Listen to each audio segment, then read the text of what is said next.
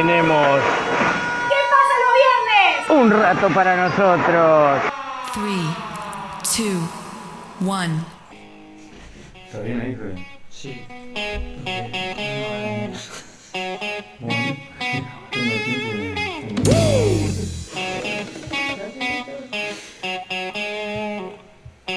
Dale un batecito ahí. Soy el que te sigue la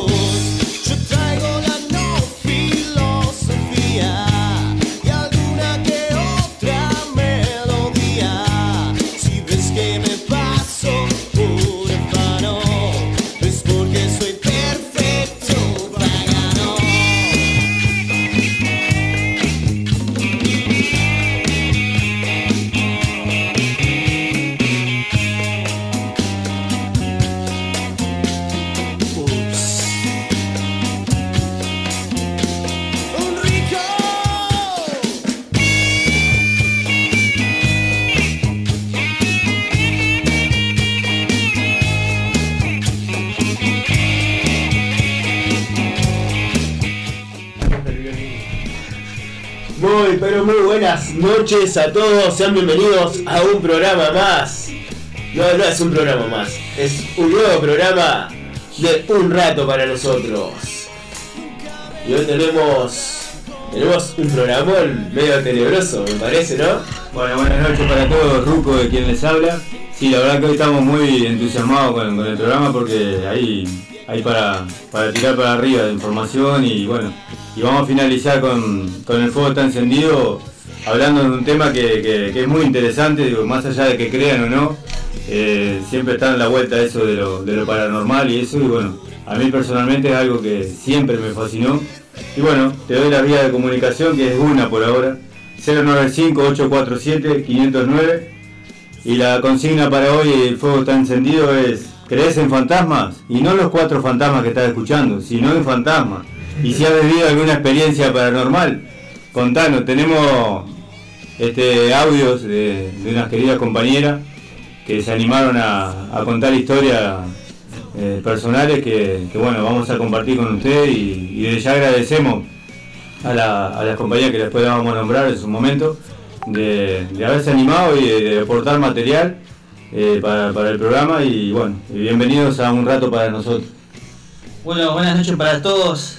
Eh, una semana más, llegado de la ciudad de Colonia, otra vez me tocó ir a trabajar a Colonia y llegado recién del baño también. Porque no, no sé si escuchó el ruido de cisterna, no, la salió, No, no. no. Ah, no, no, lo voy a bueno. tirar ahora, porque lo tiramos acá con una piolita, ¿viste?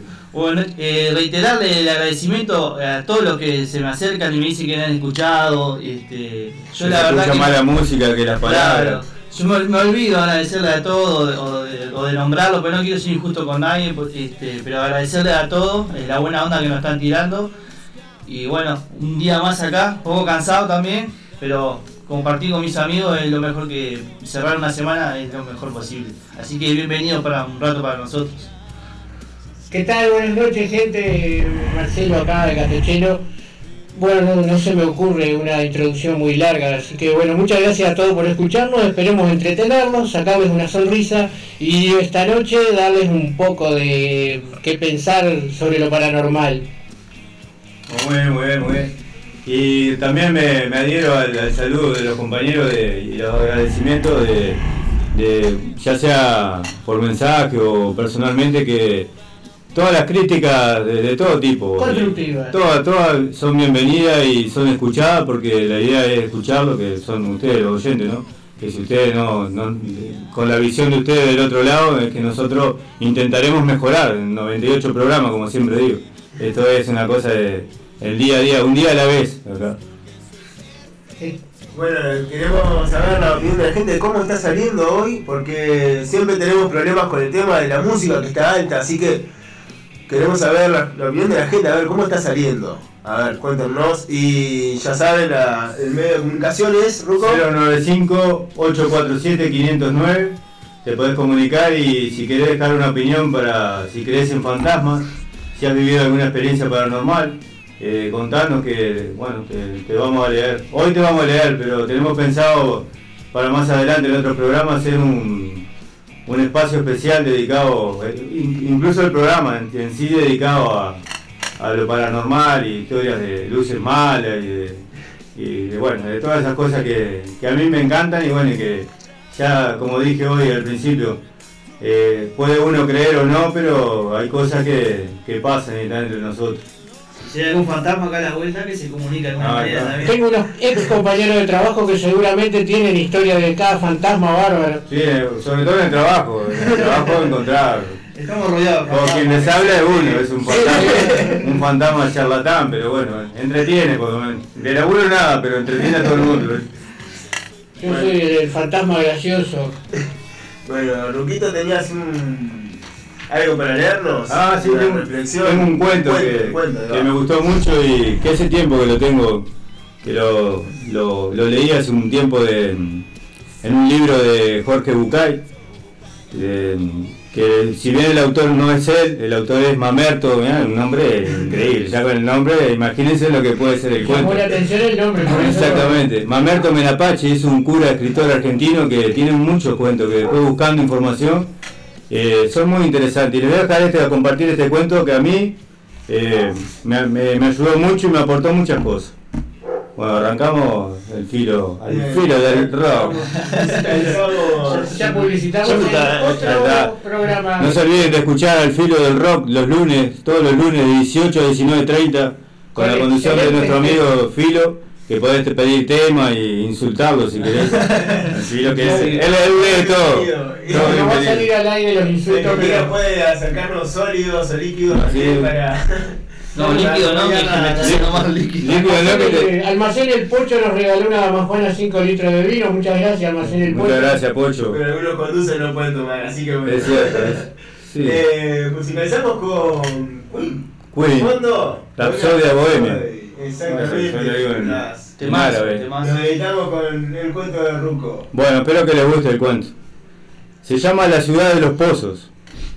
Esta ciudad no estaba habitada por personas, como todas las, demás ciudades del planeta. Esta ciudad estaba habitada por pozos. Pozos vivientes, pero pozos al fin. Los pozos se diferenciaban entre sí, no solo por el lugar en el que estaba- eh, estaban excavados, sino también por el brocal, que es la abertura que los conectaba con el exterior. Había pozos pudientes y ostentosos con brocales de mármol y de metales preciosos, pozos humildes de ladrillo y madera y algunos otros más pobres, con simples agujeros pelados que se abrían a la tierra.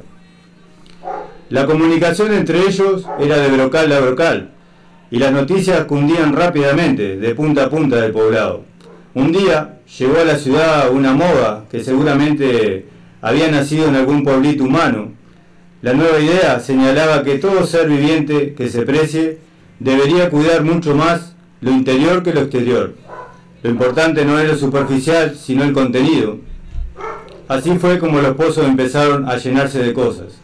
Algunos se llenaban de monedas de oro y piedras preciosas, otros más prácticos se llenaron de electrodomésticos y aparatos mecánicos, algunos más optaron por el arte y, y fueron llenándose de pinturas, pianos y sofisticadas esculturas postmodernas.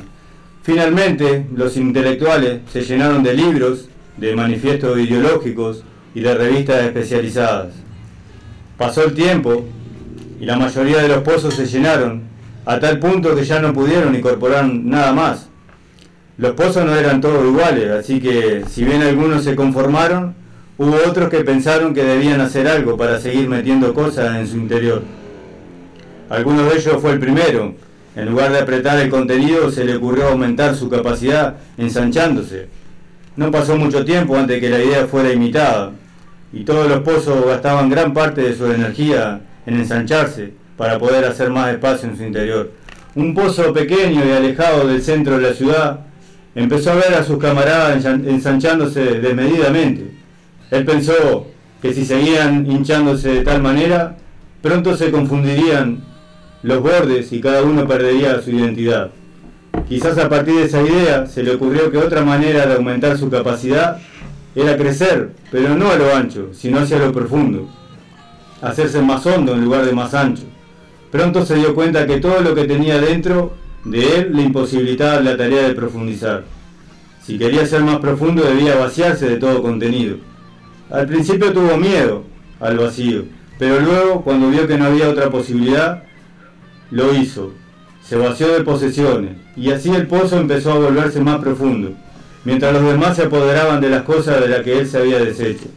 Un día, sorpresivamente, el pozo, que crecía hacia adentro, tuvo una sorpresa. Adentro, muy adentro, encontró agua. Nunca antes otro pozo había encontrado agua. El pozo superó la sorpresa y empezó a jugar con el agua del fondo, humedeciendo las paredes, salpicando los bordes y por último sacando agua hacia afuera. La vida explotó en colores alrededor del alejado pozo, al que empezaron a llamar el vergel. Todos le preguntaban cómo había conseguido el milagro. Ningún milagro, contestaba el vergel. Hay que buscar en el interior hacia lo profundo.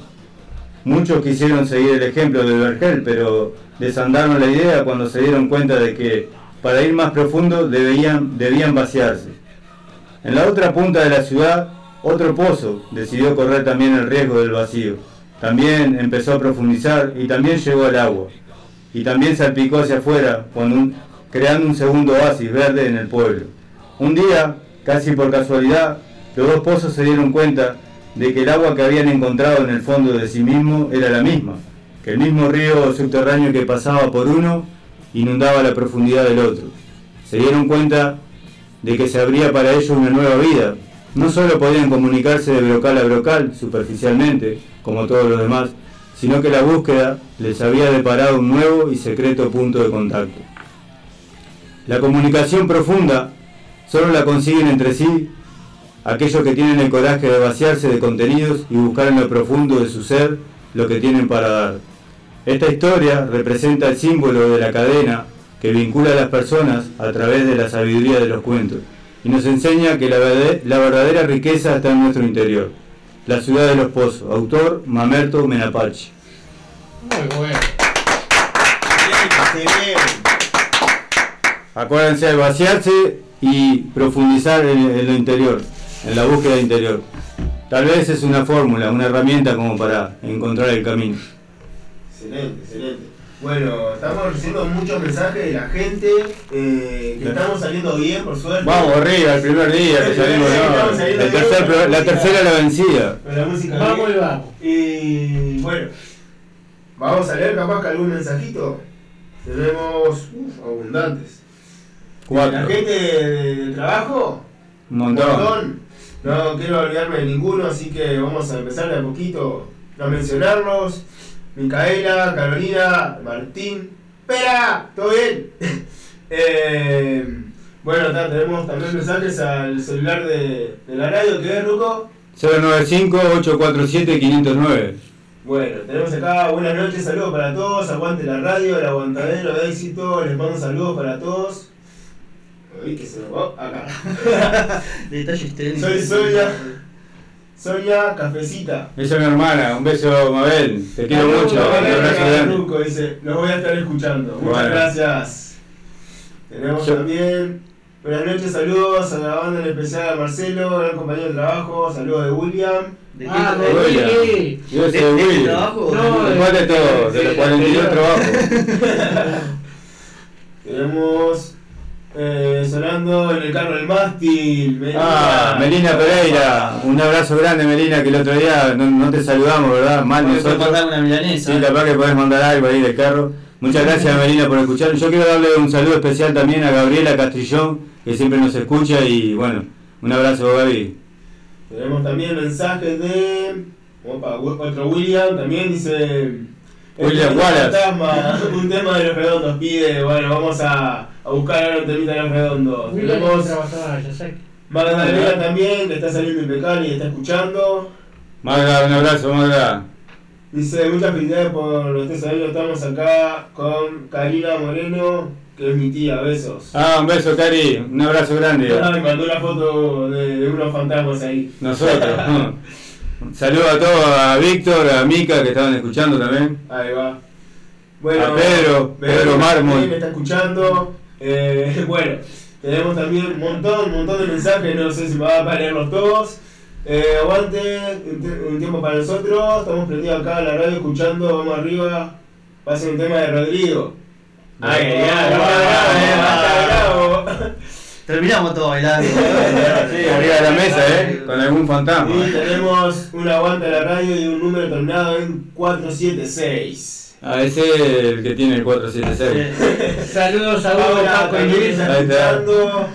¿Quién? Paula, Viviana también está escuchando. Ah, un beso grande a todos. Muchas gracias por, por, por acompañarnos, la verdad que estamos muy contentos de, de la difusión del programa y de, y de todo lo que, lo que nos han dicho mismo en el trabajo y lo vuelvo a repetir porque para nosotros es muy, muy importante que nos den para adelante, ya sea con lo que sea, que todo lo, todo lo que nos venga de ustedes, que nos genere, eh, de- de- ya sea para mejorar, sugerencia, crítica, lo que sea, lo que quieran decirnos, eh, serán bien recibidos. Bueno, alguna paliza le daremos a algunos, pero bueno. Y si alguien quiere mandar algún tema, alguna temática que quiera que hablemos el viernes que viene, será bien recibido Sobre también. el fuego está encendido, que pueden mandar algún algún tema en particular que quieran que, que opinemos y que compartan ustedes también la opinión, que Por de eso se trata. A mí se me pasó por la mente, con, con un compañero me mandó un mensaje sobre eh, extraterrestres o Eso- marcianos. Eso Oh, sí. interesante. Ya que estamos para lo paranormal y todas esas cosas, yo para mí eh, son ellos que nos están robando el agua. Ah, puede ser, sí. La están salando. Lo están hablando. Los extraterrestres y los viajeros del tiempo también. Ah, eso también. Wow, ese es buen tema también. Muy Sí. interesante. Tengo anotado acá en la, en la campera, me anoté. Mi viajero del tiempo. Yo fui Con marcador permanente. Fui al futuro y sigo siendo pobre en el futuro, así que volví. Bueno, Volviste a dedo, ¿eh? claro. Saludos también para Laura, compañera de la radio de la Matadero, que dice también saliendo precioso. Un abrazo, Laura. Aguanta toda la resistencia de la Matadero. Y bueno, nos vamos a una pequeña tandita musical. Sí, con quién nos vamos. Con... Con Queen. Tomando agua Escuchando Queen, Bohemia Rhapsodia, un excelente tema, si no es de los mejores de Queen, ¿no? Y después tenemos Paso al costado de Tour. El Tour, sí, excelente tema también. Así que bueno. ¿Cuánto, ¿Cuántas veces en la vida nos hemos encontrado dando paso al costado? Oh, por supuesto. Bueno, nos vamos con esos dos temitas. Bueno, un abrazo para todos y súper contento. Ahora vamos a aprovechar a comer algo también. Gracias, Majito. Majo que nos hizo unos budín de, de pasas, eh, almendras, Harina de, cajú, de- harina de, Harina de harina de. Con chispa de chocolate y dulce de leche. con jugo de alpargata para bajar. Interesante. Con agua de Gracias, gracias, vamos. amor. Agua de doce, no. Muchas gracias, Majo, por los óleos. Muy bien, vamos a la tanda.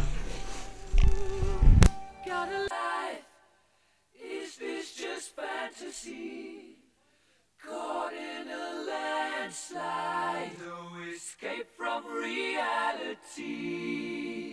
Open your eyes. Look up to the skies and see.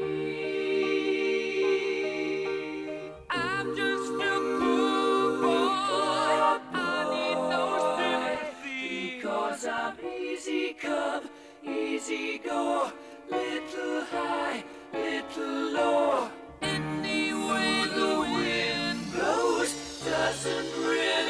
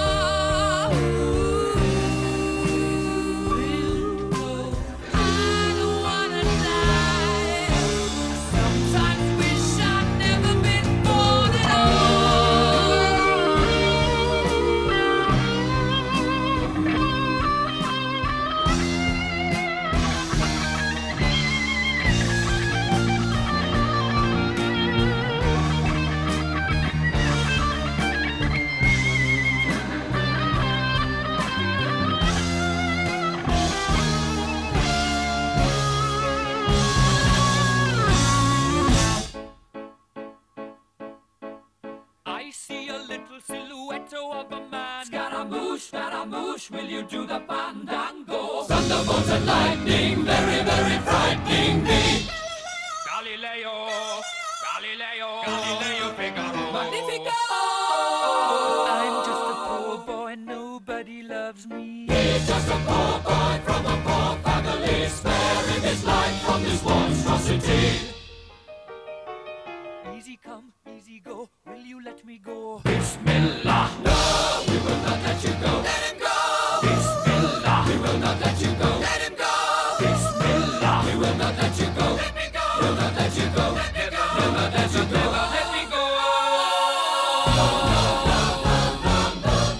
Mamma mia, mamma mia. Mamma mia, let me go. Beelzebub has a devil put aside for me, for me.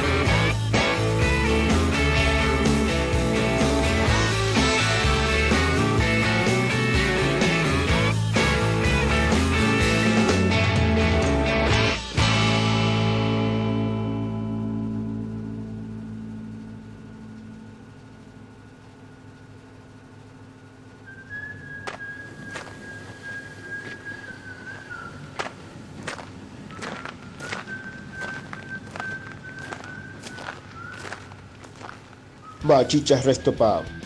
En la ciudad de La Paz, Valle Ordóñez, esquina Libertad. Buena música, pantalla gigante, bebidas, pisetas, hamburguesas, bandas en vivo. Vení a disfrutar en Bachichas Resto Pub. Todos los viernes, desde las 21 horas hasta las 23, un rato para nosotros. Un programa donde te robaremos una sonrisa, te quitaremos el estrés y te dejaremos algo para pensar. Conduce el Ruco, Javi, el gato Chelo y opera el Filo. Comunicate al 095-847-509. Viernes de 21 a 23 horas. Un rato para nosotros. Por Radio El Aguantadero.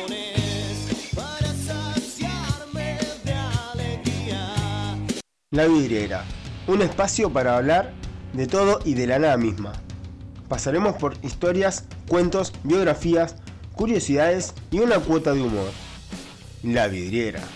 Un espacio pensado para que te imagines, opines y tal vez te robemos una sonrisa y te dejemos algo para pensar de lo hablado en la vidriera. Aquí comienza la vidriera.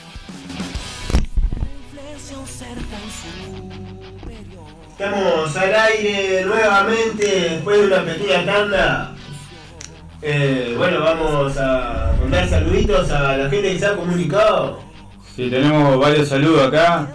De, de Estela, un saludo Estela, eh, que dice, soy su compañera más buena, bueno, eso habría que verlo. Le mandamos un beso Estela, gracias por estar con nosotros y co- compartiendo el programa. Después tenemos, bueno, de mi hermana que nos, da- nos manda saludos a los cuatro, eh, y mucha suerte nos desea. Muchas gracias Cris, te quiero mucho. Saludos, Cris. Saludos, besos y abrazo. Eh, Lucía, que dice, traenos budín, que le dio Majo, cuatro porciones, no te olvides, para las niñas, y para mí, obvio. No, no creo que el gato Chelo quiera compartir, te querés goloso de lo dulce. Pero bueno, voy a robarle, es un goloso. Victoria, eh, nos está escuchando Victoria Ramillete, bueno, gracias, y gracias por compartir tu historia, Victoria. Estamos, muchas gracias. Saludos. Después tenemos a Roberto que pide un, un tema de costumbres argentinas. Dice que está, se escucha impecable. Bueno, por lo menos hoy andamos bien, ¿eh? Nos echamos Un la de abrazo. Rodrigo, nos echamos la de Rodrigo con esa. Ahí está. No, Un abrazo Roberto, gracias por comunicarte. Después tenemos a Andrea de Canelones, que es la hermana del gato Chelo. Un saludo especial. Hermanita, especial a mi abrazo. hermano Marce. Bueno, un, un saludo Andrea, que pase bien y gracias por estar desde Canelones. Y acá una noche más haciendo el aguante, More, Mía y Sheila. Bueno, gracias a las tres, un, Saludos. un beso, saludos. Y muchas gracias a todos los que se han comunicado, porque Dani también tiene, tiene tantos como dos mensajes. Dos mensajes, tengo unos No, tiene un montón, más, tiene un montón. tengo, Vale, Ojo lo que habría ahí, Dani. No. Yo Ah. recibí un mensaje, saludo de Mo, Larry y Jem. Saludo a ellos y también. Curly. Gracias Fabri por el consejo, muchas gracias, son bienvenidos recibidos de, de un radio aficionado de nosotros y bueno, un, un profesional como vos siempre estamos pendientes de algún consejo que nos pueda tirar, porque vos ya tenés bastante eh, experiencia en esto, así que un abrazo grande Fabri por estar ahí también. Saludos. Saludos para Marina, saludos para Tatiana, que están todos ahí escuchando al firme, para Rebeca también. Rebeca, un abrazo. Saludos Eh, para Norma, eh, ojo con las margaritas, Rebeca. saludos también para Silvia ahí que mandó en el, en el grupo de la resistencia del aguantadero. Y bueno, no sé, tenemos ahora, no, más mensajitos, ¿no? Eh, tenemos de Pedro Vargas. Pedro Vargas. Saludos. Un abrazo, Pedro. Bueno, muchas gracias a todos los que están mandando mensajes. Y bueno, ahora vamos a continuar con un informe de Javi sobre los desaparecidos. Y lo vamos a musicalizar con un tema de Maná, desapariciones. ¿Te parece? Dale, arrancamos cuando quieran. Dale dos segundos Bien. y comenzamos. Bueno, en- yo pensando este, en esto que a veces hacemos, que tratamos de también de llevar cultura ¿no? en, en- en este espacio de un rato para nosotros y hablar algo sobre la historia. Y el pasado 20 de mayo este, se conmemoró la vigésima séptima marcha de- de- del silencio.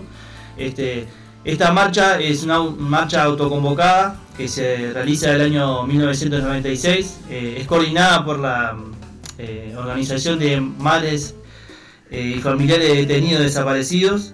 Este, con la consigna Nunca más exista la tortura, las ejecuciones y la desaparición forzada de personas.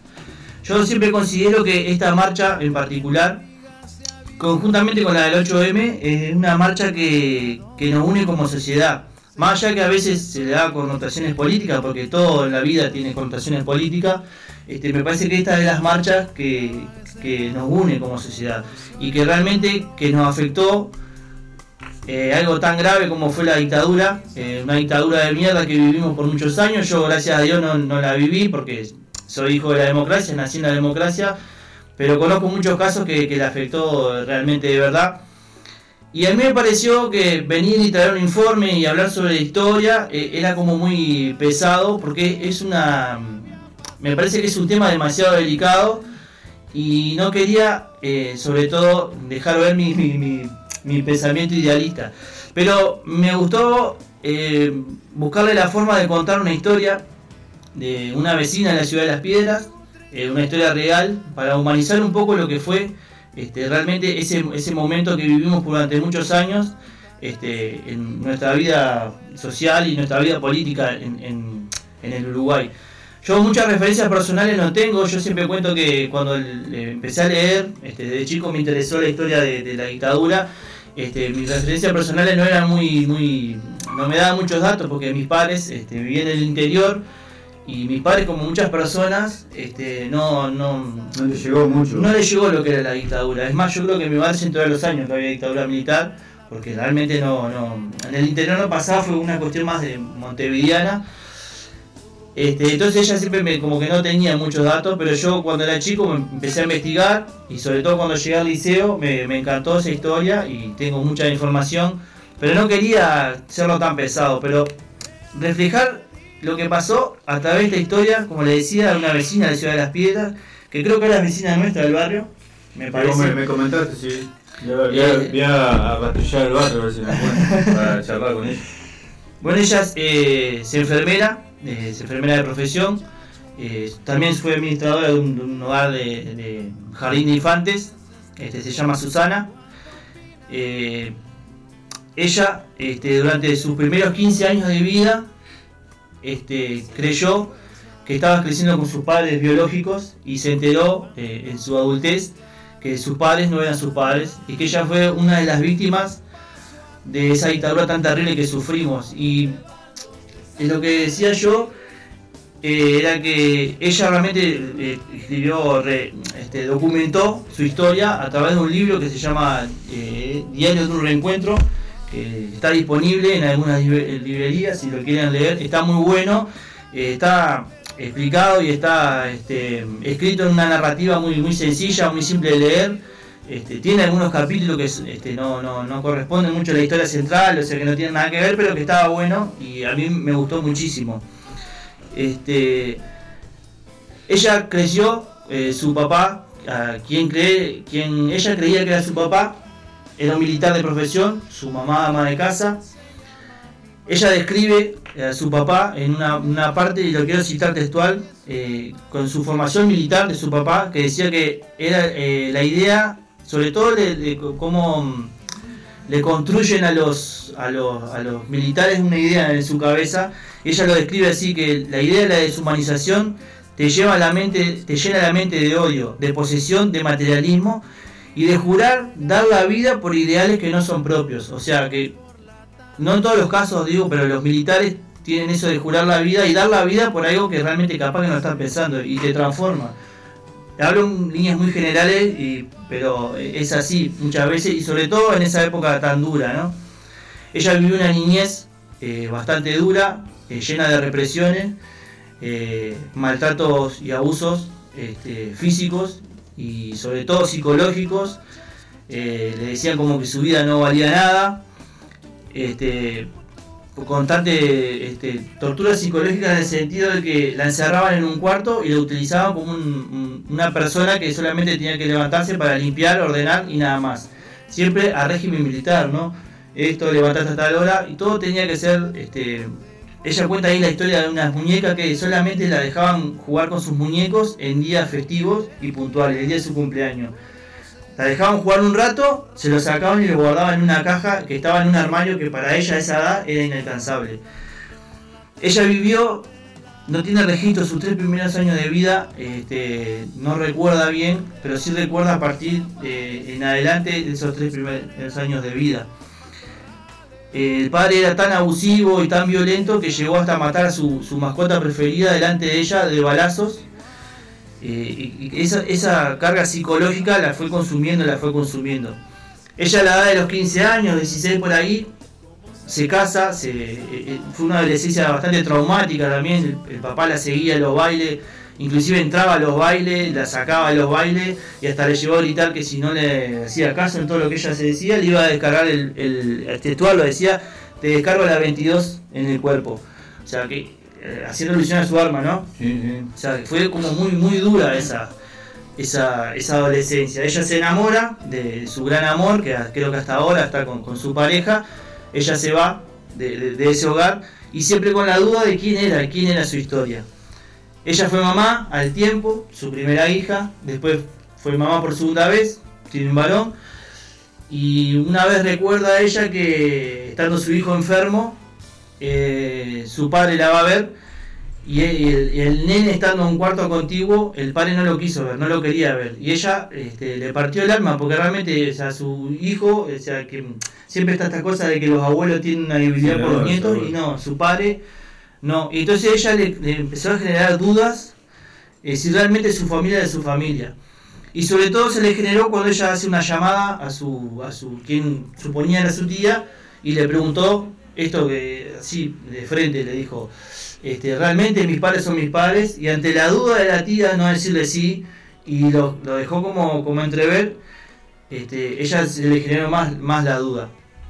Pasan los años después de esta conversación que tiene con esa tía y eh, su, eh, su primo, o quien creía que era su primo, eh, se adquiere una enfermedad ter- terminal este, y en su lecho de muerte le pide a su mamá, o sea, su tía, que le cuente la verdad. Ella automáticamente hacía el pedido de su hijo en su lecho de muerte y la, la llama y le cuenta la verdad. Entonces ella descubre que ella, sus padres no eran sus padres. Pasa un tiempo después de esta conversación, ella nunca le quiso, nunca enfrentó a sus padres porque todavía en su Miedo. interior tenía miedo, muchísimo miedo y muchísimo respeto. Y, pero un día se, se levanta molesta y camina derecho a la casa de sus padres y los enfrenta y le comenta que ella ya sabía la verdad. Sus padres no podían creerlo, no sabían cómo, cómo había Llegado eh, esa información. a ella y siempre la amenazaba. Me tenés que decir quién te dijo y ella nunca quiso revelar realmente quién fue el que le había dado esa información. Llega un momento en que ella empieza a investigar y descubre que tiene una hermana. eh, con su- algunos datos de alguna, de alguna su madrina también Sí, tiene sí. que ver en la historia y descubre que tiene una hermana. Ella el único dato que consiguió de la hermana fue la- su nombre completo y su credencial cívica. Con estos datos, eh, ella eh, lo primero que pensó es, estábamos cerca de, las elecciones departamentales, cuando se decían las elecciones departamentales, y ella ideó un plan de ir y pararse frente a la mesa de votación, donde, donde su, su supuesta hermana iba a votar, y hace todo, y todo un plan, entonces se va todo un día frente a la mesa de votación a esperar a esa persona. Cuando llega ahí, le cuenta a los que, los que los presidentes de mesa, les dice toda su historia, y ella le dice, bueno, quédate por acá, cuando yo apenas vea, te aviso. Y pasó mucho rato, mucho rato, pasó todo el día ahí, y cerca del final de que se estaba por cerrar la elección, aparece y los, los presidentes de mesa le hacen señas y dice que se acerque. Ella la dejó que entrara a votar, cuando sale a votar, la persona le dice, soy Susana, soy tu hermana.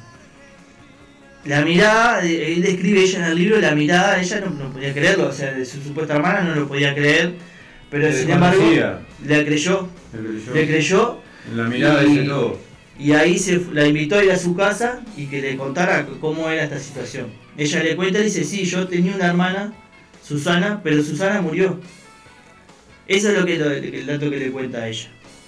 Pasa el tiempo de esto, ella eh, empiezan a tener una relación con su hermana y entre las dos empiezan a buscar información de sus padres, porque su hermana también había, te- este, de sus padres biológicos tenía, no tenía muchos datos.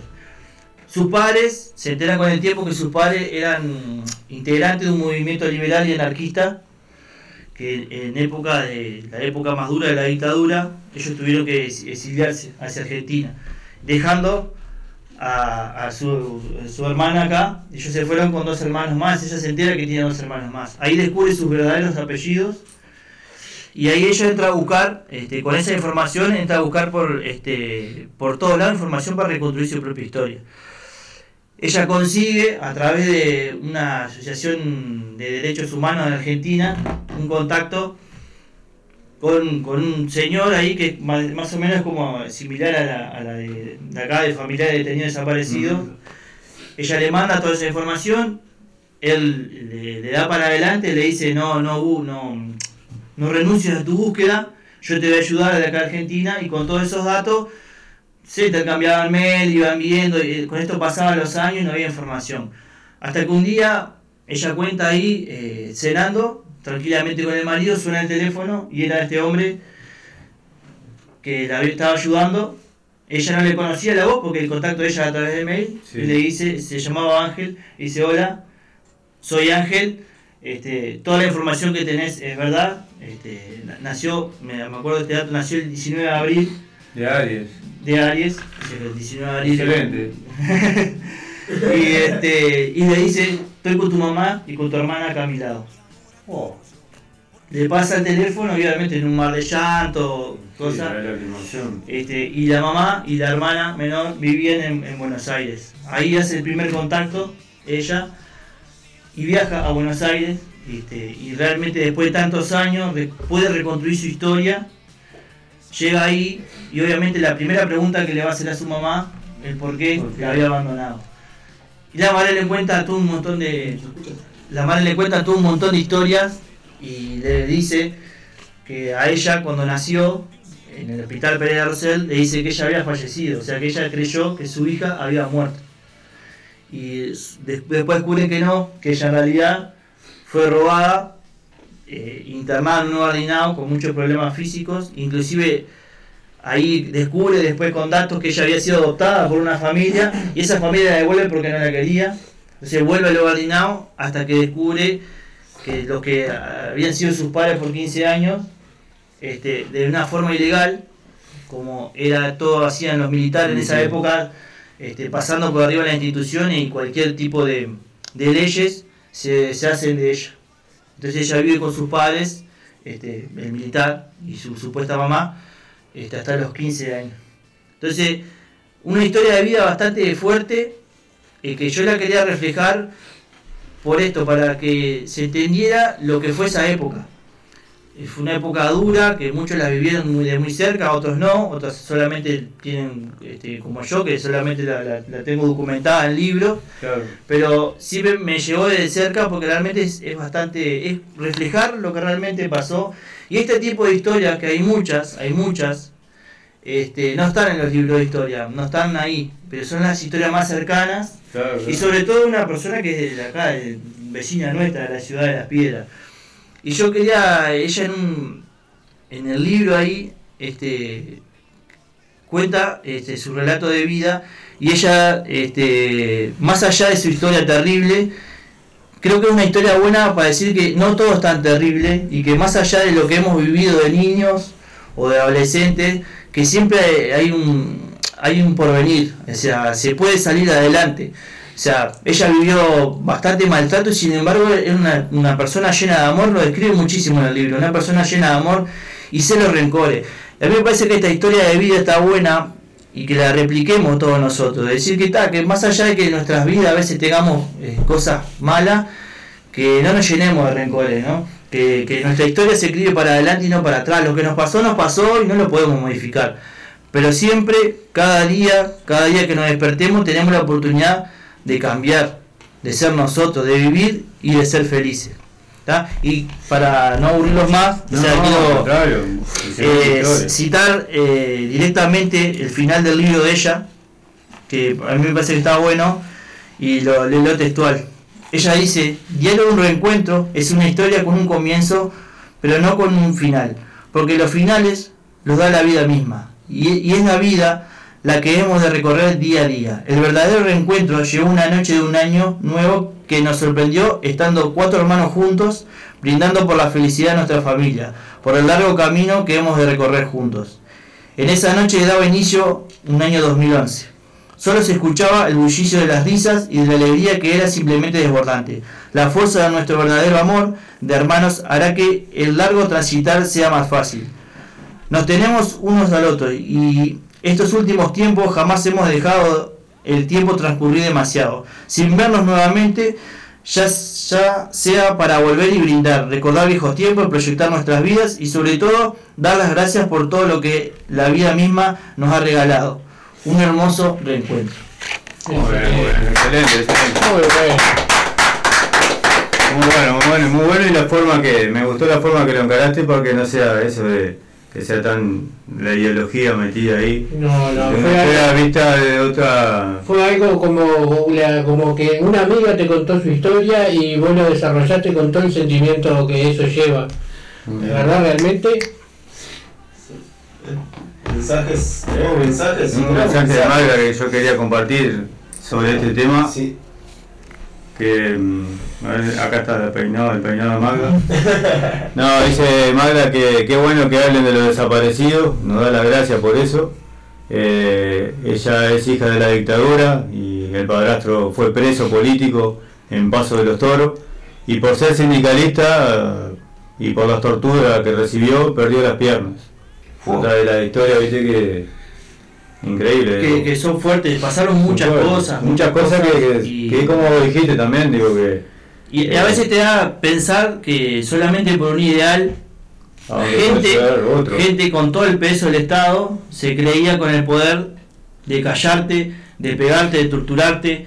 O sea, nosotros conocemos bien la historia conocida, la de la 9RL, Tupamaro, pero hay mucha historia ahí, hay mucha gente que, que la pasó mal de verdad, y simplemente por tener una idea distinta, o por querer cambiar el mundo, capaz que, no sé, este, después de la revolución cubana, este, se llenó de, de esa cosa de que, De efervescencia. que querían cambiar el mundo y se chocaron con una realidad que acá no se pudo hacer, la verdad. Exacto. el mismo Ernesto Che Guevara estuvo acá en Uruguay y hizo una conferencia donde les dijo a los uruguayos que ellos no siguieron sus pasos.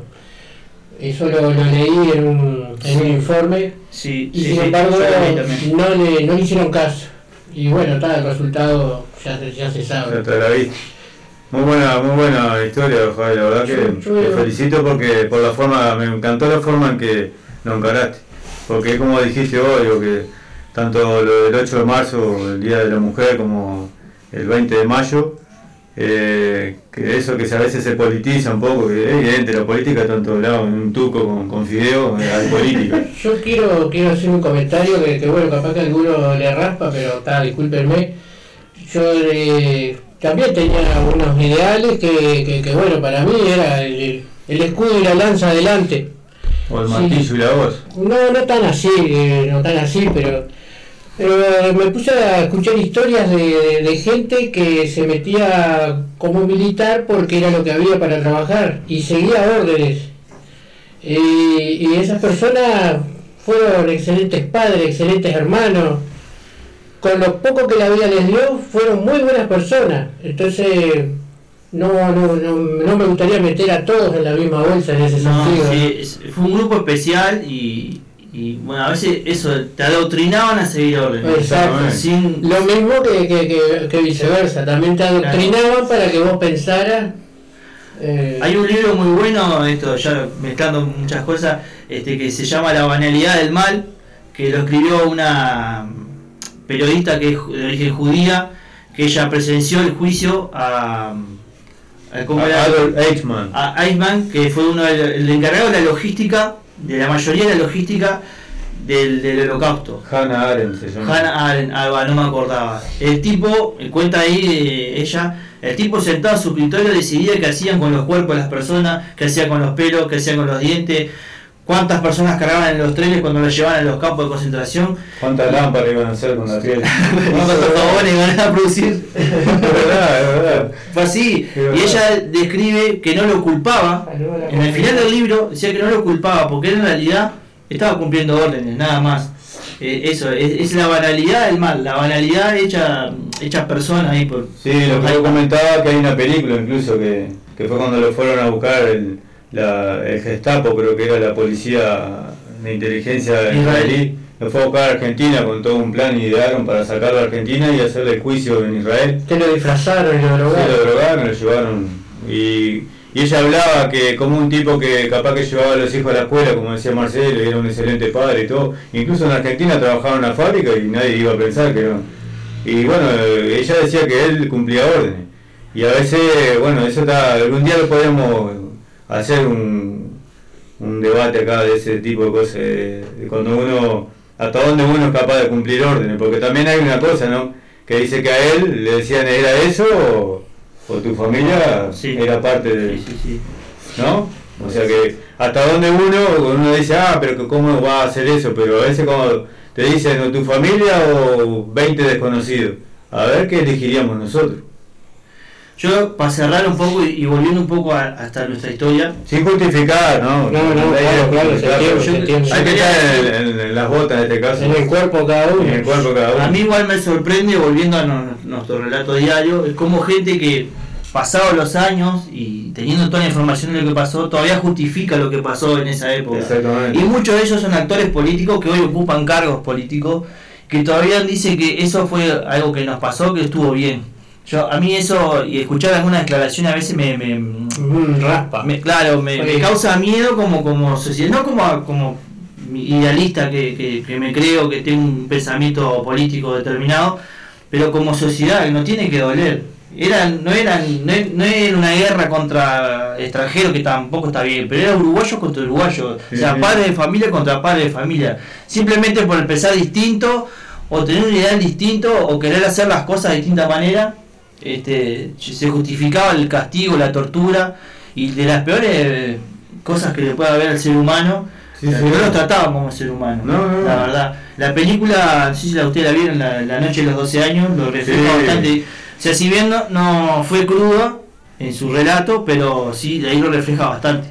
Lo que- lo que sí. Incluso también refleja, eh, refleja la relación que en un momento llegaron a tener con los guardias, los, los soldados y todo. y que, que, Rosenkopf le, le hacía lo- los cuentos. de amor. Pues Mi logro era el que dibujaba. Dibujaba. Y Mujica era el que hablaba con las hormigas. Sí. Mujica era el que que se peleaba, se peleaba con el, con, por el cepillo de dientes. Sí, y también decía que tenía una, una rata de mascota. Sí. Que, era, que a veces muchas veces las ratas son mejores personas que las mismas personas, ¿no? Bueno, me O tratarlas como personas. le, le hicieron una entrevista a Mujica, no sé que no viene el caso, pero es para salir un poquito del... Y le preguntaron... Está, está bajando la luz acá porque se No, viene no, no, el- le, el le espacio. preguntaron a Mujica cómo, cómo hizo en todos esos años de, soledad. Para no cortarse las uñas y los pies. No, no. Y le dijeron, nos dábamos amor entre nosotros. Porque hay que amarse. Exactamente. Y yo una de las cosas que siempre relataba Mujica, que lo he escuchado varias veces, era la forma en que ellos sabían de lo que pasaba en el- afuera, que era con el diario, cuando iban a- al baño había diario. Y bueno, antes Había que que cuando hacían el do, antes de que leyera el traste, leía las noticias. Sea, sí. A veces las leían después y me decían, ¿qué dice acá? Bueno, a adivinar, le decía.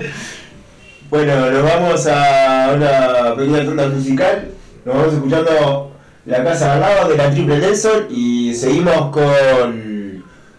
¿Qué tenemos acá? Tenemos un informe de, de Ruco. Ah, sí, un lindo informe que encontré hace un- una semana de, sobre la biblioteca humana, que me, me gustó para compartirlo con ustedes. Bueno, vamos a la pequeña tanda musical y ya regresamos con un rato para nosotros. Espero que en 10 arrancamos. Nosotros nos vamos a vapulear afuera y Voy a cortar las uñas de los pies y voy, hablando de Mujica, ¿viste? Me hice acordar.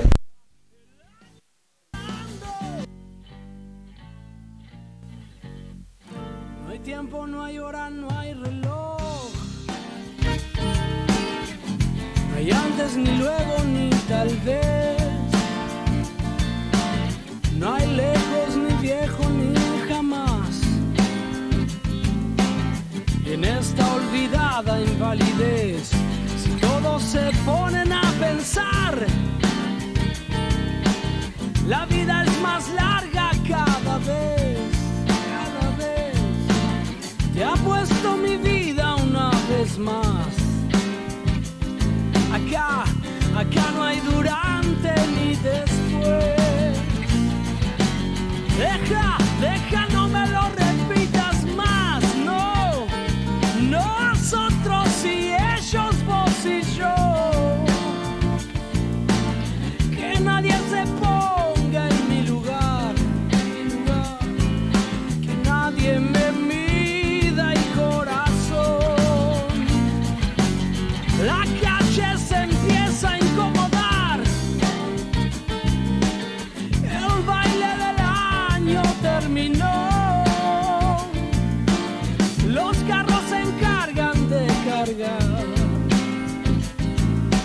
restos del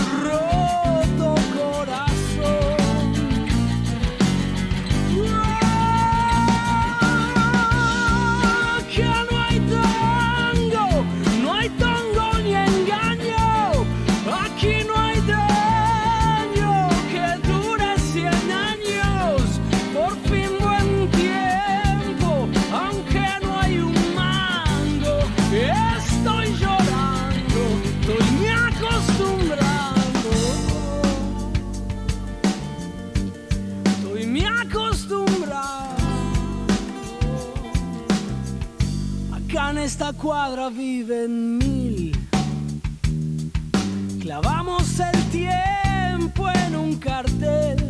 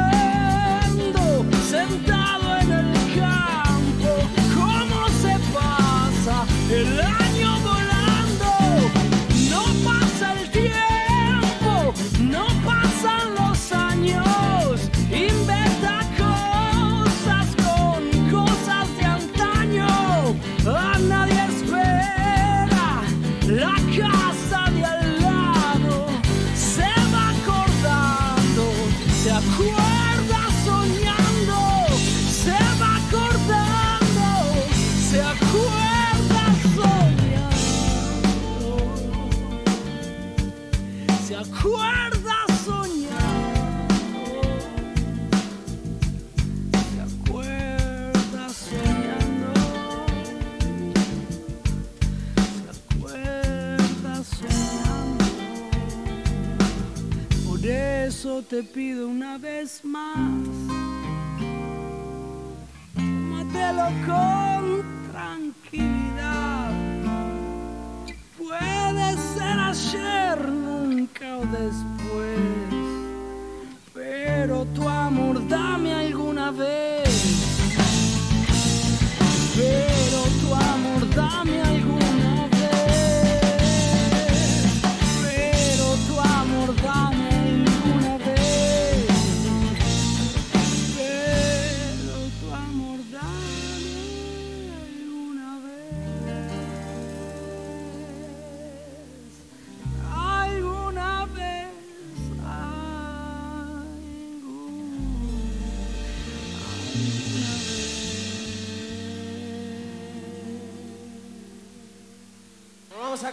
es un estreno, es ya el segundo estreno. Se llama Costumbres Argentinas y dice así.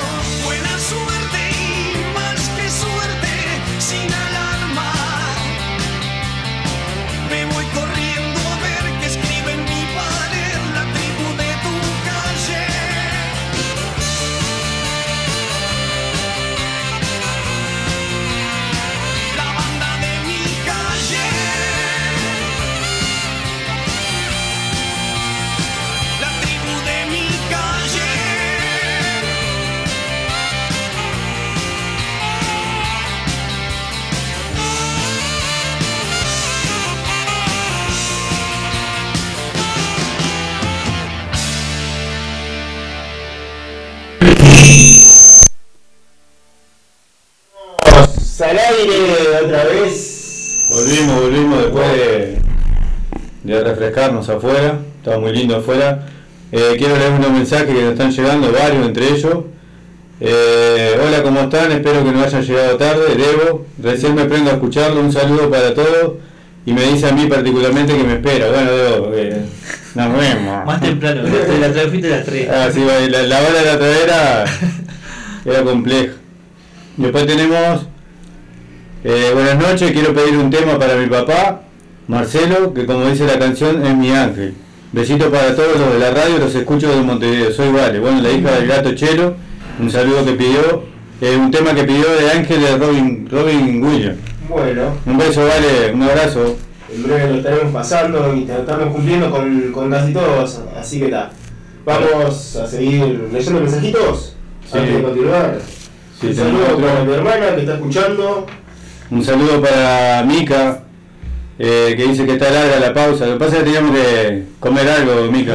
tenemos que alimentarnos. Bueno, un beso, Mica. Saludos para Pame, Pame de la Liga 2, que manda saludos y los mejor, lo mejor para ustedes, dice. Muchas gracias, Pame, muchas gracias. Muchas gracias a todos por los mensajes. La verdad que muy contentos estamos por, por, por- por el cariño de ustedes. La verdad que estamos felices, felices. Bueno, si no hablo porque tengo un nudo. Difícil de desatar. Continuamos con. Toma agua. Toma agüita. Agüita, agua que no es Sí, agua Muy rico el budín, majo. La verdad que espectacular. Y bueno, ¿Estás bien? Perfecto. Ah, Continuamos, Ruquito, con. Continuamos con un tema que les quiero compartir que hace una semana eh, me enteré de esto que no sabía que existía, que mm, a través de un amigo mm, del liceo que compartió algo que dije, "Oh, me pareció interesante. Como título decía la biblioteca humana. Y dije, ¿qué es esto? Dije yo. Y bueno, me puse a buscar información y es una biblioteca, la biblioteca humana es, es una biblioteca que en vez de leer libros, se lee personas. Hay una frase que dice, no juzgues a un libro por su portada. El lema de la biblioteca humana es, no juzgues a una persona por su apariencia. Y el proyecto de esta biblioteca nació en Copenhague, Dinamarca, en el año 2000. Y la, la idea es de Ronnie Abergel y su hermano y algunos amigos. Y se puso a prueba por primera vez en un festival de música donde reunieron a un grupo de voluntarios para actuar como libros abiertos.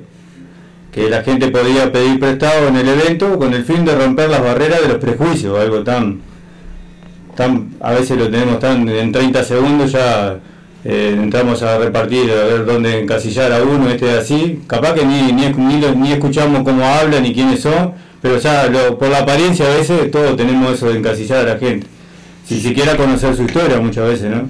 Entonces, bueno, como con la idea de romper los prejuicios, algo tan- con algo tan simple como hablar, y la única diferencia es que el libro es en realidad una persona que puede tomar prestado para conversar y hacerles preguntas sobre su vida y experiencia.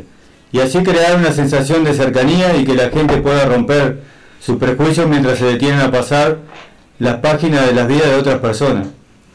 De hecho, cada libro representa minorías de nuestra sociedad que a menudo han sido sometidas a prejuicios, estigmatización o discriminación, perdón, por su estilo de vida, o diagnóstico, creencia o discapacidad, condición social, origen étnico o racial.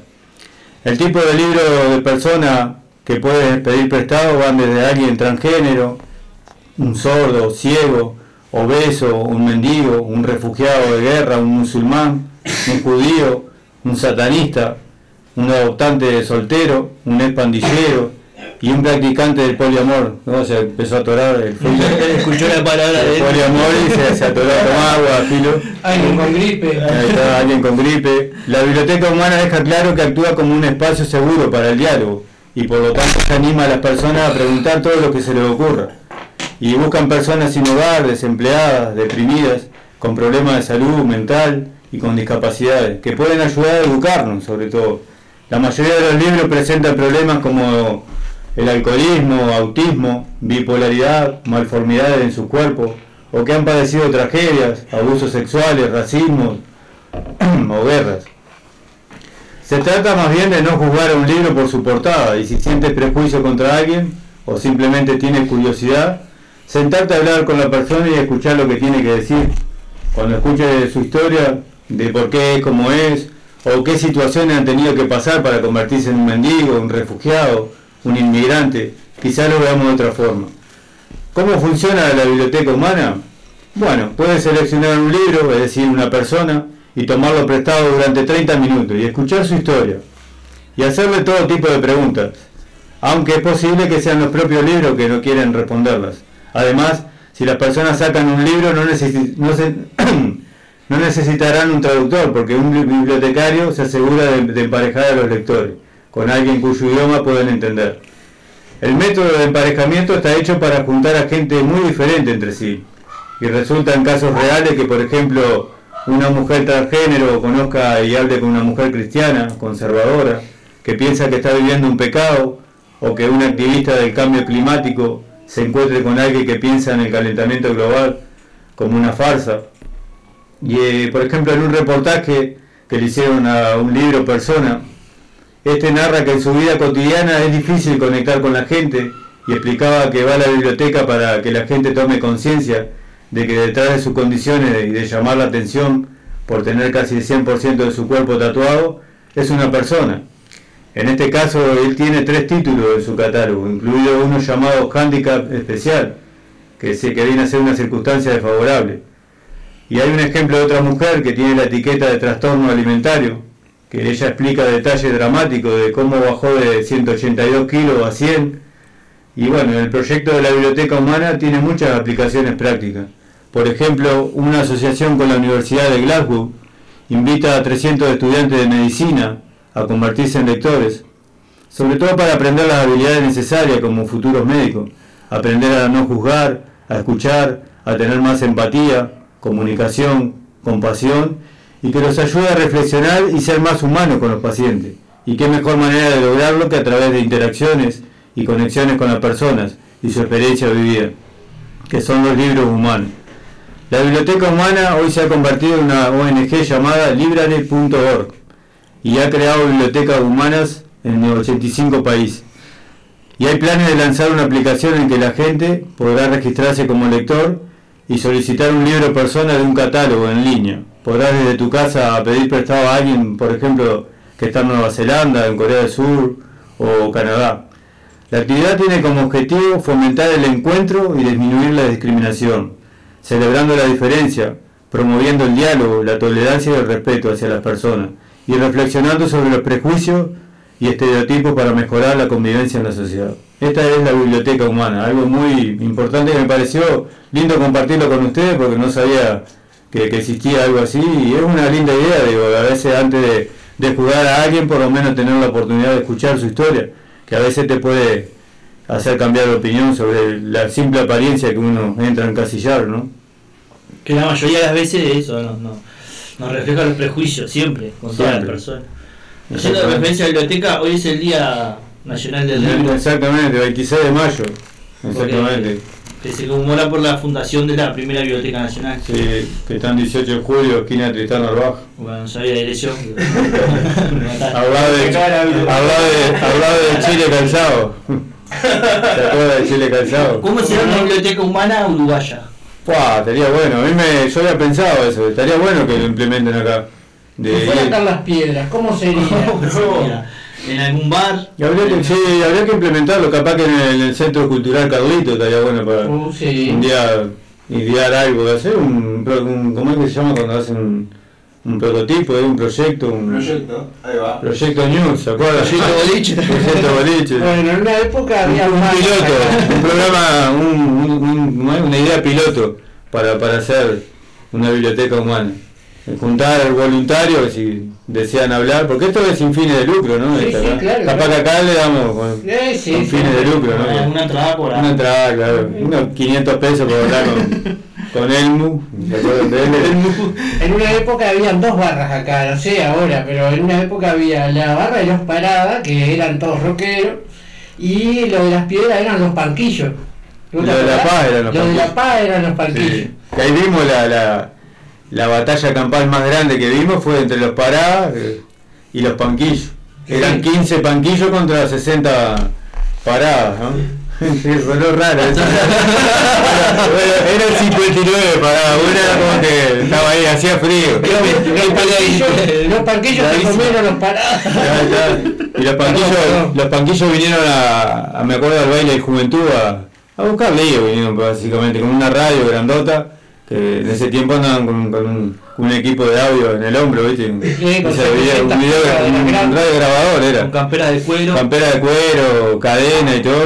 largo. Se llevaron la cadena en la boca. ¿viste? Sí, sí, aparte estaba bueno eso porque no, no, no, eh, como espectador, ¿no? Estaba bueno porque caía un panquillo y lo llevaban entre dos o tres para la policlínica que estaba enfrente. enfrente, ¿verdad? Bueno, lo que iba era, eh, mirá si juntás esa gente ahora, después de tantos años, Hablar. sentarse a hablar. Exactamente. Porque a, a mí me pasó de cruzarme con alguien de, de esa época y sentarme a conversar y, y que el tipo me diga, yo te conozco a vos y yo también. Y nos pusimos a hablar y como que no, fue algo que pasó en ese momento puntual y, y después... Claro. Yo tengo, yo tengo costumbre de hablar con los cuidacoches. No sé por qué, pero me, llama la atención. Sí, vos hablás para que no te rayen el acto, ¿eh? No le, no le das propina. Para no dar de moneda. Ah, claro. Pero son personas que hay una historia de vida. Hay Lo que pasa es que mucha gente lo ve como que van a. Está, hay muchos, ¿no? No, Ah, yo eh, no los todo, paso ahí, claro. excepciones, pero este que está bueno escucharle. A veces te, te, te, te llenan de, de ciertas cosas que uno no ve, ¿no? Que uno ve solamente la imagen y ya este pastoso, sin embargo Claro. hay una historia de vida atrás. Una historia como para una biblioteca humana hablar con un cuidacoche, con él. ponerlo ahí, invitarlo voluntariamente. Voluntariamente no creo que vaya, ¿no? No, no, te va a pedir una moneda. Una Te va a acomodar el auto y te va a pedir una moneda. alguna matutina. Bueno, arrancamos con esto y nos vamos con un temita rapidito que nos queda media hora de programa y tenemos dos espacios.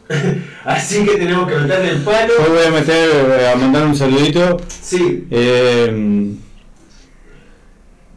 no sé cuál es el tema que me pide mi hermano, no me acuerdo ahora. 60 temas, pues después mandame cuál es el tema, Mabel. Y Roberto nos dice que, creo que, a ver. Bueno, mientras buscas el... Ah, no, Majo, Majo. Buenas noches, muy interesante los temas de hoy, muchos éxitos chicos, me alegro que le haya gustado el budín. Por lo menos hoy no le, no le arrasan con la comida del dueño de la casa, es verdad. bueno, pero le comimos dos docenas de ojitos nomás, tampoco es que se va a fundir el tipo, ¿no? Pero, ¿verdad? Eh, saludo de Majo, la esposa del gato Chelo. Hay que hacer una biblioteca humana uruguaya, sí, totalmente, Majo. Hay muy buena historia y muy rica historia para, para contar y quién sabe que después de, de- de la idea de este programa capaz que nos metamos en algo de eso también. ¿Lo terminamos en cana o hacemos una biblioteca? Un beso, Majo, muchas gracias por el muy bueno. Un beso, amor. Bueno, yo voy a mandar los saluditos para las generaciones más chicas que están escuchando. Para Jeremías, mi hijo.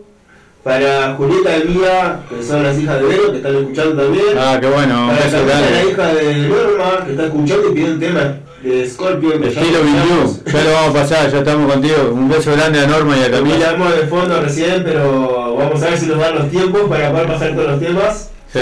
Porque estamos a media hora y tenemos Ah, un tenemos- más de, programa, de programa Y tenemos el espacio del fuego está encendido que hoy vamos a hablar de si crees en fantasmas y si has vivido alguna experiencia paranormal. Tenemos para compartir con ustedes seis audios de, de- de personas, de compañeras y bueno, mi hermana, uno de ellos mandó, que le agradecemos mucho por haber compartido y bueno, bueno, queremos compartirlo con ustedes que son historias muy, muy fuertes y muy interesantes. Bueno, vamos con un tema de Scorpion y... Un saludo para mi hija Vale. Beso, Vale. Siempre esperándote. Saludos, Vale. Y bueno, continuamos en breve con, con un rato para nosotros y con el espacio de Gato Chelo. Ah, seguro, tenemos el espacio de Gato Chelo, sí. Vamos arriba. Sí, voy a estar hablando sobre algo de...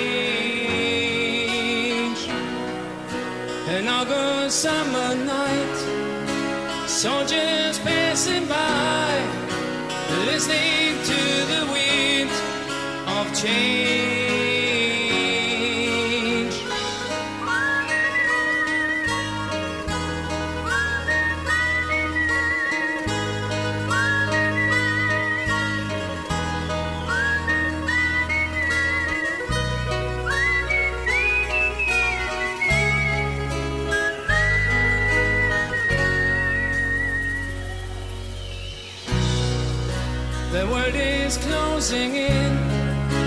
And did you ever think?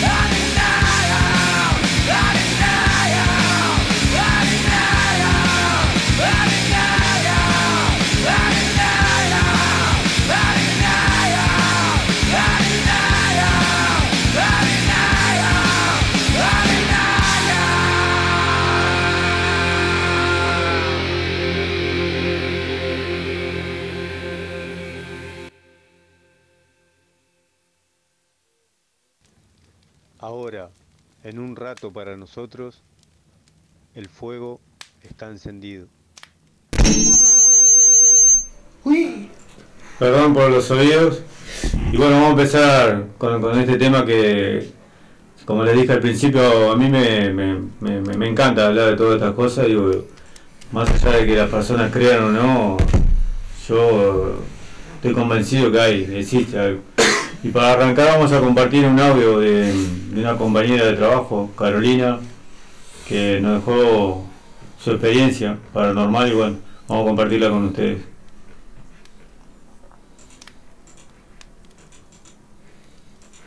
Mm, Bueno, esto fue hace, hace muchos años. Yo tenía 18, 19 años. Vivir con, con quien era mi, mi primer novio, me acuerdo. Eh, fuimos a la casa en la que mm, había sido sus padres. Él vivía solo en ese momento. La casa la, la estábamos arreglando. Eh, ahí en el Paso Nivel, en la calle Piedras, esquina Pere- em, Pérez Castellanos. Sí. Em, él vivíamos cerca donde él trabajaba, entonces él entraba tipo a las 6 de la mañana y se iba, no sé, 6 menos cuarto, por ahí más o menos. Eh, era él terminar de irse, iría a la esquina más o menos. em, como estábamos refaccionando la casa, dormíamos en un colchón sobre el piso moquet. Eh, era el terminar de irse y al ratito se escuchaba pisadas alrededor del colchón, como que en círculos así, y como varias personas. Yo abría los ojos y no había nada. Volví a cerrar los ojos y al ratito otra vez lo mismo. Eh, me acuerdo que estiraba el- sacaba el pie así del acolchado, lo estiraba por, por la pared hasta llegar a la llave de la luz para prender. No había nada. Me terminaba levantando. Ta. Como que se terminaban los ruidos después que me levantaba. Después de un momento a otro, eh, ya no era solo levantarme para que terminaran los ruidos esos de las caminatas, sino que a veces me levantaba, iba al living, me ponía yo que sé a ver tele o algo, y se escuchaba en la mesa que teníamos en, en la cocina, teníamos una mesa de, de madera maciza, se escuchaba tamborileada, o sea, se, escuchaba como que tocaban el tambor con la mesa. Eh, me asomaba, no había nada, no había nadie, yo vivía sola con un perro y dos gatos, o sea, no, había manera de que use- ese ruido fuese por, no sé, por lo que sea, no había manera, no había explicación. Yo me acuerdo que me terminaba yendo, agarraba el perro, le ponía el collar correa y me iba la miércoles. Me iba, pleno otoño, me iba a sacar a caminar al perro. Eh, estuve unos meses viviendo así hasta que un día agarré y dije, no, me voy, me vuelvo para lo de mi madre, no, no aguanto, no puedo con esto. Eh, fue, fue muy feo, la verdad fue muy feo y no tenía explicación alguna. Cabe eh, recalcar también que en esa casa, un día, un poquito antes de irme, de decidir irme, em, se me dio por abrir eh, la puerta en la que, del cuarto en el que había vivido la madre, porque la madre de él estuvo internada en un, en hospital psiquiátrico donde se le hicieron esos choques eléctricos y esas cosas. La, la- mujer hasta el día de hoy no se acuerda muchas cosas eh, de su memoria temprana, como quien dice. Ella tiene recuerdos de cuando los hijos eran chiquitos, muy chiquitos. Después se olvidó todo eso. Ella estuvo mucho tiempo internada, muchos años, porque oía cosas, voces, veía cosas también. Bueno, resulta que el día que abrí esa puerta para. porque.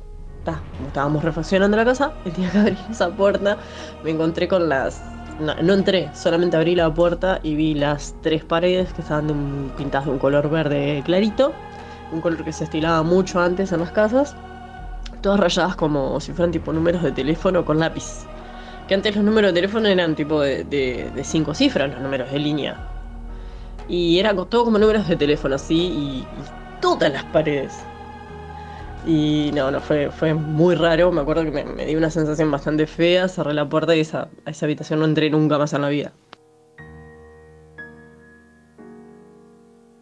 Hola, buenas noches, Gurice, ¿cómo andan? Soy yo, Débora.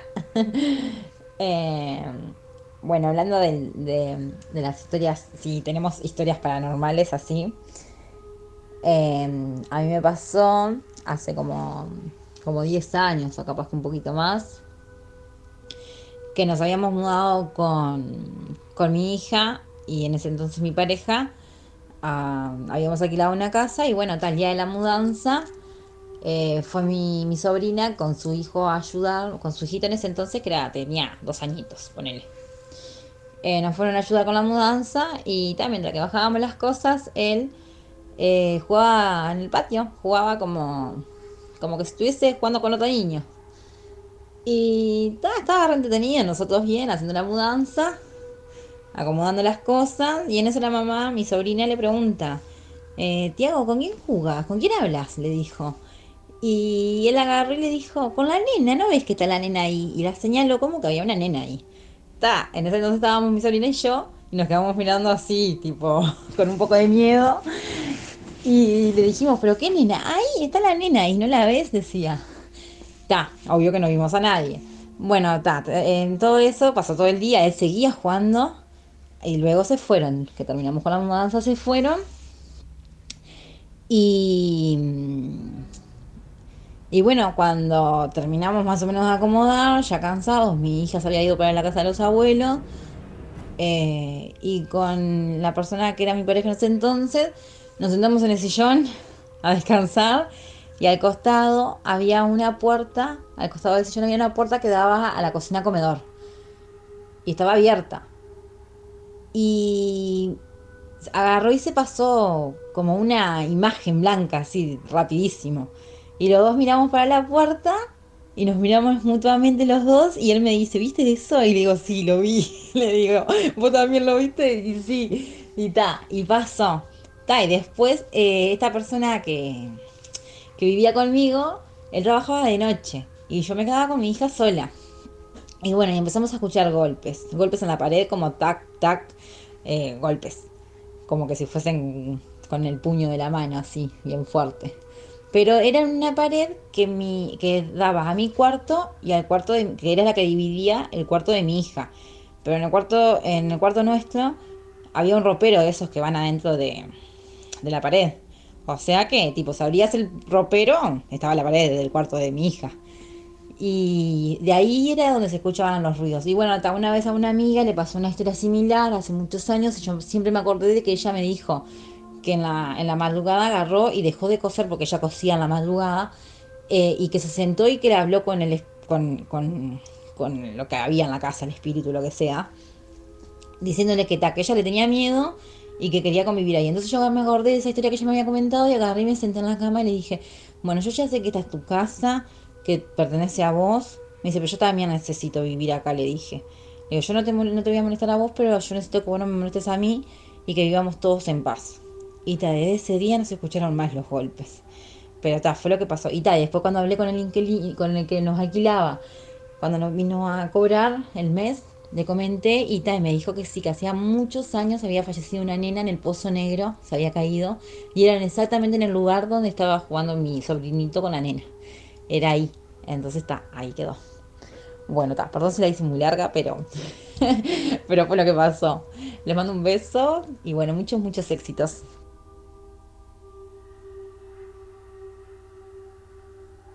Besito, te paso a contar. Mira, nosotros jugábamos al juego de la copa, un grupo de amigos mm, y toda mi familia. Y un día supuestamente bajó el anticristo y nosotros pedimos una prueba de realmente si era o no el anticristo que nos probara. De repente sentimos ruidos de cadena alrededor de la casa y se abrió la puerta que estaba cerrada para atrás y entró un aire helado y así como entró ese aire helado la puerta se cerró sola también, se abrió y se cerró sola. Y nos dijo que nosotros nos preocupábamos mucho por una persona que estaba ahí con nosotros, que, muy, que estaba en ese tiempo muy enferma, que nos preocupábamos mucho por ella y que ella iba a vivir muchísimos años y que sin embargo mi hermanito iba a fallecer muy joven en una muerte muy trágica. Y nunca más hicimos el, juego de la copa después de ahí. Pero lo que nos dijo fue real. Mi amiga la que estaba ahí que tenía un problema renal gravísimo eh, hasta el día de hoy gracias al universo está bien le hicieron el trasplante, todo está impecable. Sin embargo, mi hermanito falleció con 14 años y en una muerte muy trágica. Y bueno, este, Esa es mi experiencia paranormal que me marcó para toda la vida.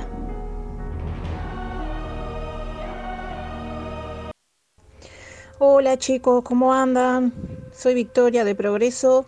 Este, quería responder sobre la pregunta si creo en los fantasmas. Eh, bueno, en verdad en el trabajo hay muchos fantasmas.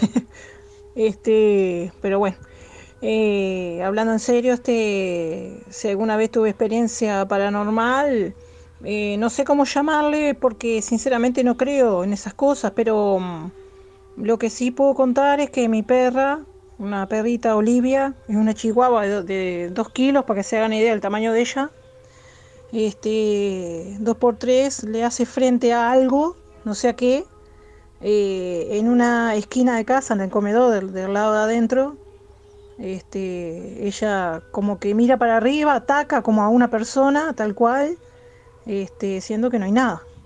Eh, y bueno, ta, nos, nos parece rarísimo al llegar al punto de, de tener que agarrarla por- porque se pone nerviosa. Es tal cual como que alguien la ataca y ella le hace frente. Este, y bueno, nos han dicho, hemos comentado y nos han dicho que de llamar a alguien, de, pero ta, yo como lo dije anteriormente, no creo nada. Este, bueno, decidí dejar las cosas así pero es muy raro.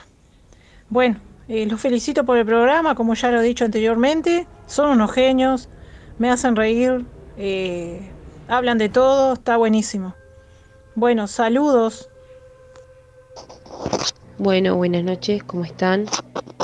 Bueno, quería contar un poco lo que me había pasado a mí. Em, yo viví varios años en una casa con mi familia, una casa que, que hizo mi papá, con mis hermanos y mi madre, mis padres, digamos. Y bueno, nada, em, pasaban una serie de cosas, siempre eh, cosas mínimas, bueno, se apagaba y se prendían las luces, se movían las cosas, se daban vueltas las papeleras, no sé, cosas, cosas muy normales.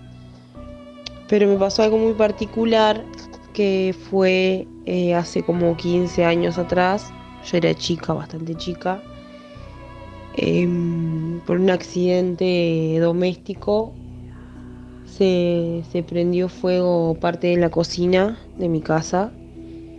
Em, uno creo que cuando pasa algo así, lo primero que atina es a salir, a salir de la casa. Bueno, quedó mi padre y, otros vecinos ayudando a apagar para que no, no se incendiara toda la casa. Em, nosotros nos fuimos para la casa de, de mi abuela. Bueno, resulta que se incendió bastante cantidad de, del- de la cocina. em, donde nosotros ese día lo único que hicimos fue irnos. No, no pudimos volver a entrar porque obviamente quedó el residuo de el humo, todo lo demás. Y bueno, está. Hasta el otro día nosotros no, no volvimos. Al otro día, cuando volvimos, bueno, una de las cosas que había quedado adentro de la cocina, que de la casa, digamos, que, que no, no se quemó, fue mi celular. Yo, obviamente, las cámaras de antes de los celulares no eran como las de ahora. Eh, eran la calidad bastante mala. Bueno, el celular que había quedado adentro, yo re- recién el otro día fue que cuando fuimos a la casa que íbamos a limpiar y demás, em, fue donde lo volví a agarrar. No, no, no noté nada extraño. Pasaron un- unos cuantos días, yo estaba en el liceo justo mirando la, la galería de las fotos, eh, encuentro una foto que era de una niña que estaba atrás de una ventana con el fuego atrás y la ventana era la ventana de mi casa. La foto estaba sacada como que hubiesen agarrado el celular y la hubiesen sacado de la parte del, patio, digamos, de la casa, em, enfocando a la ventana de la cocina donde se incendió. se veía la figura de una niña, estaba mirando para afuera, el fuego atrás, era como una foto del momento que, que pasamos, pero con una niña dentro del incendio. Esa foto tenía em, una fecha de, de- como que lo hubiesen sacado varios años a futuro. Nunca con una hora también particular que, bueno, está. eh, eso era bueno, más, una de las cosas más extrañas, obviamente que todos quedamos en shock cuando vimos la foto, porque fue eh, empezando que la fecha estaba futuro, como que, no sé, 10 años después, no sé, algo así. Y, y bueno, está. esa fue una de las cosas más eh, extrañas que me pasó. No sé si por qué fue. También me pasó que, borrábamos la foto y, y volví a aparecer. Eh, no sé, fue algo súper extraño. Era un celular que había quedado adentro de la casa. eh, imposible que se hiciera como ahora que se hace Photoshop, todas esas cosas. Y bueno, esa fue la experiencia que, que yo viví y, unas cuantas más. Por eso creo en, en todo lo, lo, lo anormal que hay a veces en las casas o en, o en, o en ciertos lugares. Bueno, saludos para todos por ahí. Buenas noches, un saludo para el programa, los felicito. Muy bueno está el programa. Aguante Radio El Aguantadero. Con Luquito, Javi, el Chelo y el Filo. Todo, la verdad que hacen un gran equipo. Bueno, mi opinión sobre el, tema de hoy. el- sobre si existen los fantasmas. Yo creo que sí. Por experiencia, eh, que he tenido algunas. Más allá diría los espíritus, espíritus buenos, espíritus malos, algunos los llaman fantasmas. Este, aunque hay fantasmas reales, no vivientes.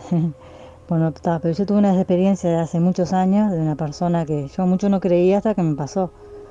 Un ser querido que, que falleció y esa, esa noche, ese día que lo enterraron a la noche, cuando estaba acostada, yo estaba en, el cuarto de, de mis hijos y este y yo estaba en su cama, yo en la mía y de repente eso nos presenta una tremenda luz que nos iluminó todo el cuarto, todo el cuarto y no era un camión ni nada de eso porque eh, la pieza eh, quedaba muy lejana hacia la portera, entonces de ninguna manera, nunca nos pasó aparte, fue en, esa noche y a partir de ahí me empezaron a pasar cosas. Por ejemplo, que me entrara algo en el cuerpo, que se me paralizara todo el cuerpo, quedaba toda erizada, que no podía moverme y miraba el reflejo a la luz de la pared, pues siempre dormía como una sobreluz y veía todos los pelos se paraban para arriba, como que había algo ahí. A partir de ese día, me- seguido me ha pasado eso. Incluso después de muchos años, yo me mudé para acá, para La Paz, me ha pasado tres veces acá también. Eh, Teniendo a mi compañero al lado, me estaba sucediendo eso y no podía ni siquiera expresarme, que sentía ganas de llorar y todo, y me quedaba toda erizada y dura, no me podía, había algo se me había metido en mí. Y dos por tres, hace dos o tres veces me pasó. Y la otra vuelta me quiso pasar, pero no me pasó. Y he sentido cosas en esta casa, este, incluso mi esposo también, este, él, por ejemplo, cuando él está acostado y que está solo a veces, este, siente que como que le levantan los abrigos y se meten. Él sabe que hay algo, no se asusta ni nada. De repente la otra vuelta yo también estaba en la cocina y reflejo una, reflejó algo sobre una, sobre una cortina que hay acá que tira, que se movió toda la cortina y vi el reflejo de algo. Y yo no me asusté. No me asusté, eran tipo las 5 de la mañana. Eh, no, no, no, no me asusté para nada, porque sé que a partir de ese momento que me pasó sobre el tema de la luz, sé que había algo y, y- y esa persona que, que falleció en esa etapa y la que hoy por hoy sigue en esta casa y, apareció en aquel momento donde yo vivía allá en el Colorado, por una persona muy querida y siempre está en nuestro corazón. Pero es un eh, espíritu bueno, ¿no? Y en esta casa están, acá de La Paz, eh, han, habido otros espíritus, pero bueno, ninguno malo, porque incluso hay una cortina acá de, de tira que dos por tres se abre y- y es como que se abre todita, como que hay una energía avasallante y inmensa y que cada vez que yo le saco foto y todo, cada vez que paso a veces y la, abrazo, como que no tengo ese miedo ni nada, sé que algo hay. son los espíritus, diría yo, ¿no? Que hay cosas, hay y, hay muchas cosas. A mi esposo también le han pasado muchas cosas, y muchas experiencias. Y me ha contado y tal, uno cree o no cree hasta que le pasa a uno. Eh, Este, eso de, me pasó a mí esa vez, y a partir de ahí empecé a creer porque me pasaban cosas. Este, una vuelta y vi un reflejo allá donde vivía yo en el Colorado, del cuarto chico, un reflejo de, una de algo blanco moviéndose, yo qué sé. Yo, yo creo a partir de que me pasaron las cosas a mí. Este, así que está, yo, esas son mis experiencias y mi esposo tiene su experiencia también, como eso de, de que estando durmiendo solo siente que alguien se le acuesta al lado y no hay nadie, es como algo que le levanta las cobijas. Y él no se asusta porque ha vivido muchas experiencias de esas, él me ha contado, pero yo empecé a creer a partir que me pasó a mí. Y sé que hay cosas, hay mucho más cosas de las que no se ven que las que se ven. Ahí y sí habrán cosas para contar, pero ta, quiero resumir este vide- este coso, como es este audio corto, si no, este me cuelga mi hermano Ruquito. Bueno, mando un saludo para grande, para todos, muy grande para todos, quiero decir, y cafecito, cuídense mucho y los felicito por el programa. Me tranqué un poco ahí, pero son gajes del oficio. Bueno, besos para todos y sigan adelante. Besos y abrazos y aguante Radio El Aguantadero. Besitos. Perdón, perdón por, por los oídos. Eh, bueno, estábamos compartiendo seis audios de, de Carolina, Débora, Magda, Victoria, Valeria y Mabel, mi hermana Mabel. Muchas gracias a las seis que se animaron a, gracias, compartir. muy bueno. Tremenda historia, ¿no? Muy buena historia, muy interesante, ya muy fuerte historia. Ya estamos, empezó a ladrar la perra ahora de venir. estamos complicados ahora. Parece que nos quedamos todos dormir juntos. Bueno, estamos un poco pasados de tiempo, pero tenemos un par de historias que nos mandaron por mensaje, medias rapiditas y... nos Sí, no, eh, por- temas. Eh, acá dicen que mm, si bien no ha tenido no ha tenido experiencias paranormales, cree que hay otro plano en donde se encuentran las almas y que esta es una de las tantas vidas que nos toca transitar, nos decía Sheila. Y después tenemos un mensaje de Macarena que dice que a mí no me ha pasado nada de experiencias paranormales, pero sí desde chica me pasa a tener parálisis de sueño. De chica mi madre tiraba agua bendita pensando que era algo malo. En esa época apenas aparecían los celulares inteligentes. Uno apenas se manejaba con los Motorola, los martillos. Saludos de Macarena. Un abrazo Macarena. Dale tu cuerpo. Y, y después Melina dice, paranormales son los precios de las cosas en el súper. Eso, eso es verdad, Melina. Totalmente de acuerdo. Increíble. ¿no? Muy linda y muy fuerte la historia, ¿no? Muy, muy inquietante, ¿no? La verdad que- Y nosotros estamos pensando hacer un programa especial que dedicado a, a- este tipo de historias, de, de- hecho sus eventos paranormales que, que si bien hay gente que cree, hay otros que no, y sin embargo le han pasado, como contaba Victoria, como, como varios casos que uno te cuenta, así que no sé si alguno de ustedes quiere compartir alguna historia. No, estamos muy, creo que capaz estamos muy justo de tiempo. Capaz que lo dejamos para, para un programa especial que hagamos. Acá to- a todos nos ha pasado algo. Sí, sí, Eh, algo y en los- cosas. En los cortes estábamos comentando, pero ta, no, se nos fue un poquito más largo de, de lo que teníamos pensado. Sobre todo cosas muy muy fuertes que son a veces hasta contarla da, da como te eriza la piel, pero bueno. eh, Y cosas reales. Está bueno.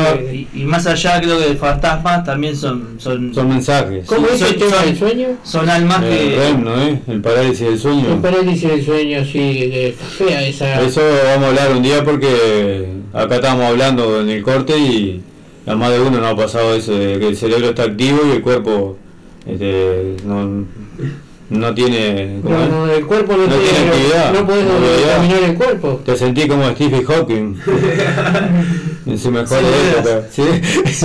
Yo tengo un mensaje acá que dice, yo creo en los duendes, dice Viviana.